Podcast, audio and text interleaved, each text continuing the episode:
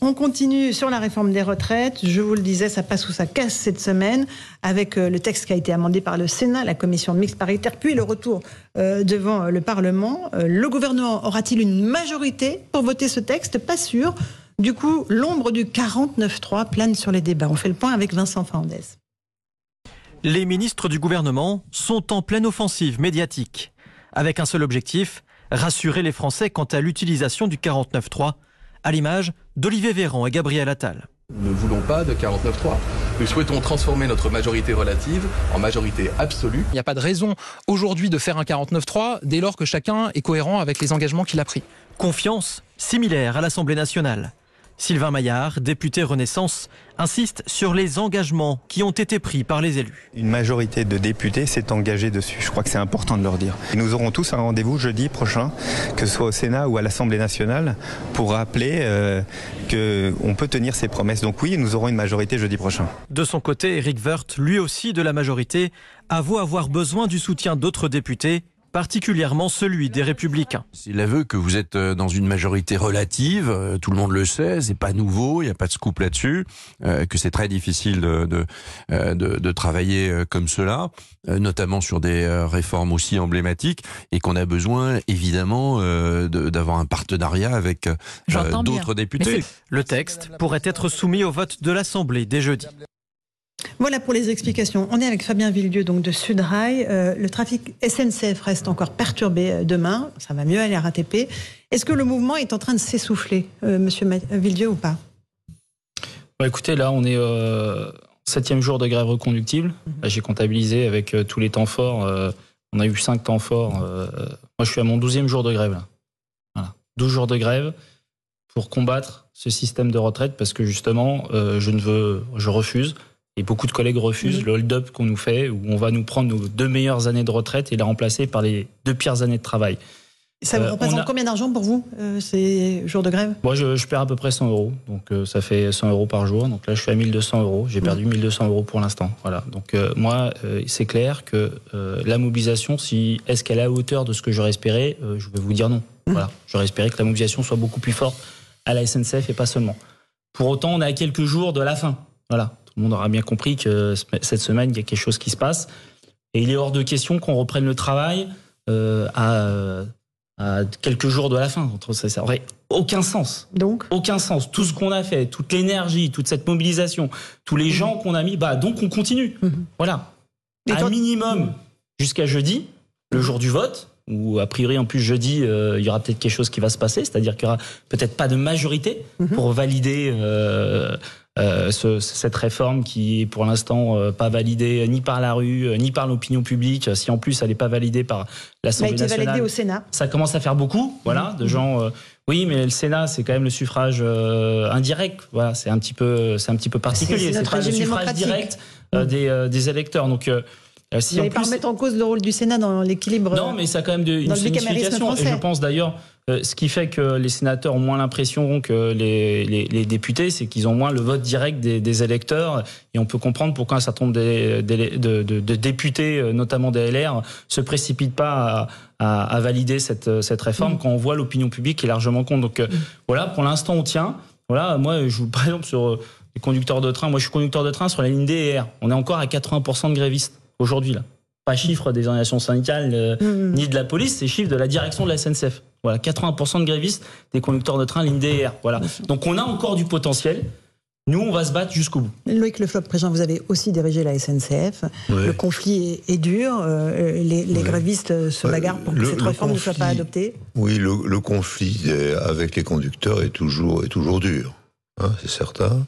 Euh, en général, il est sur des choses particulières sur lesquelles ils ont leur opinion. bon, là euh, effectivement, ça fait un certain temps qu'ils font, font grève.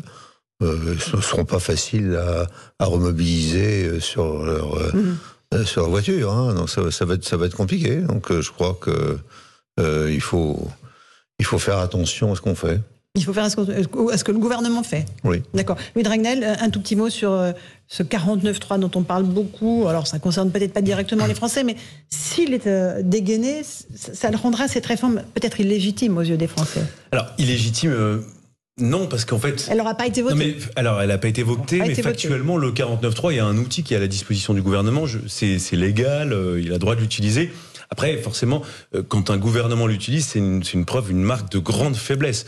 Et surtout sur ce texte où le gouvernement a, objectivement, on peut reprocher tout ce qu'on veut au gouvernement, mais ils, ils font tout pour essayer d'avoir euh, le vote, d'avoir une majorité sur le texte pour éviter euh, d'utiliser cet article 49.3.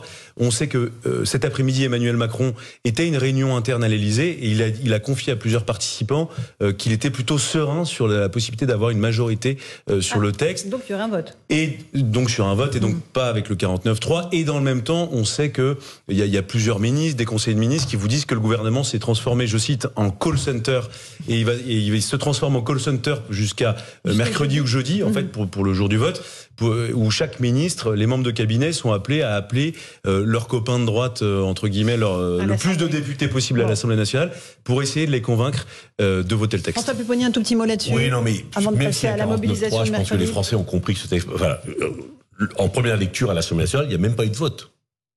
Même pas eu de vote. Bon, bah, les Français, ils ont dit, OK. Deux articles étudiés. Deux articles étudiés, voilà. Il y a eu, il y a eu 8 ou 9, 49.3 dans le cadre du budget. Bon, bah, les Français disent, il y en a eu 9, il y en fera un dixième, voilà. Je pense qu'il faut relativiser. Les Français ont compris que le président et le gouvernement ont été décidés jusqu'au bout. Et s'ils doivent utiliser le 49.3 pour passer, ça passera. Mais ça laisse des traces. Ah, ça laissera, ça laissera des traces. Catastrophiques dans l'opinion publique. Ça sera catastrophique. Et, là-dessus, moi, je vous rejoins, monsieur. Le mal est fait pour le gouvernement. Exactement. C'est-à-dire que pour le gouvernement, c'est quand même très mauvais. Un, c'est un signe d'impuissance extrêmement fort. Et deuxièmement, euh, vous avez euh, Emmanuel Macron qui a surpolitisé, qui a mis tout son poids euh, dans cette réforme, forcément créer de la haine contre sa personne et mhm. contre sa politique. Monsieur Villedieu, sur ce 49.3 bah D'abord, le gouvernement n'en veut pas. Hein, parce qu'il a compris que ça aura des effets catastrophiques. Enfin, moi, je ne suis pas d'accord avec vous. Ça aura des effets catastrophiques parce que ça fait beaucoup quand même. Ça fait beaucoup. L'opinion publique, des mobilisations historiques, pas de majorité, un 49-3. Oui, ok, ça fait partie de la Constitution. Il n'y a pas de problème là-dessus. Enfin, depuis 1958, les Français, ils ont changé aussi.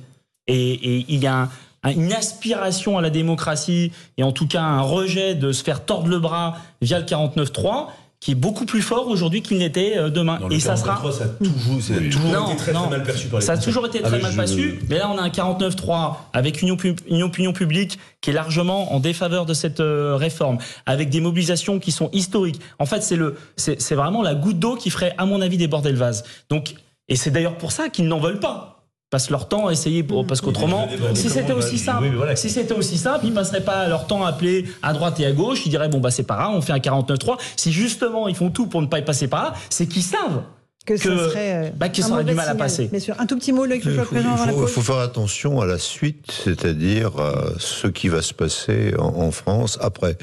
Et, et c'est là-dessus que qu'il faut certainement que le, le gouvernement réfléchisse, euh, réfléchisse aussi bien euh, pour euh, les, gens de l'énergie qui râlent que pour les gens de, euh, mhm. des transports qui râlent.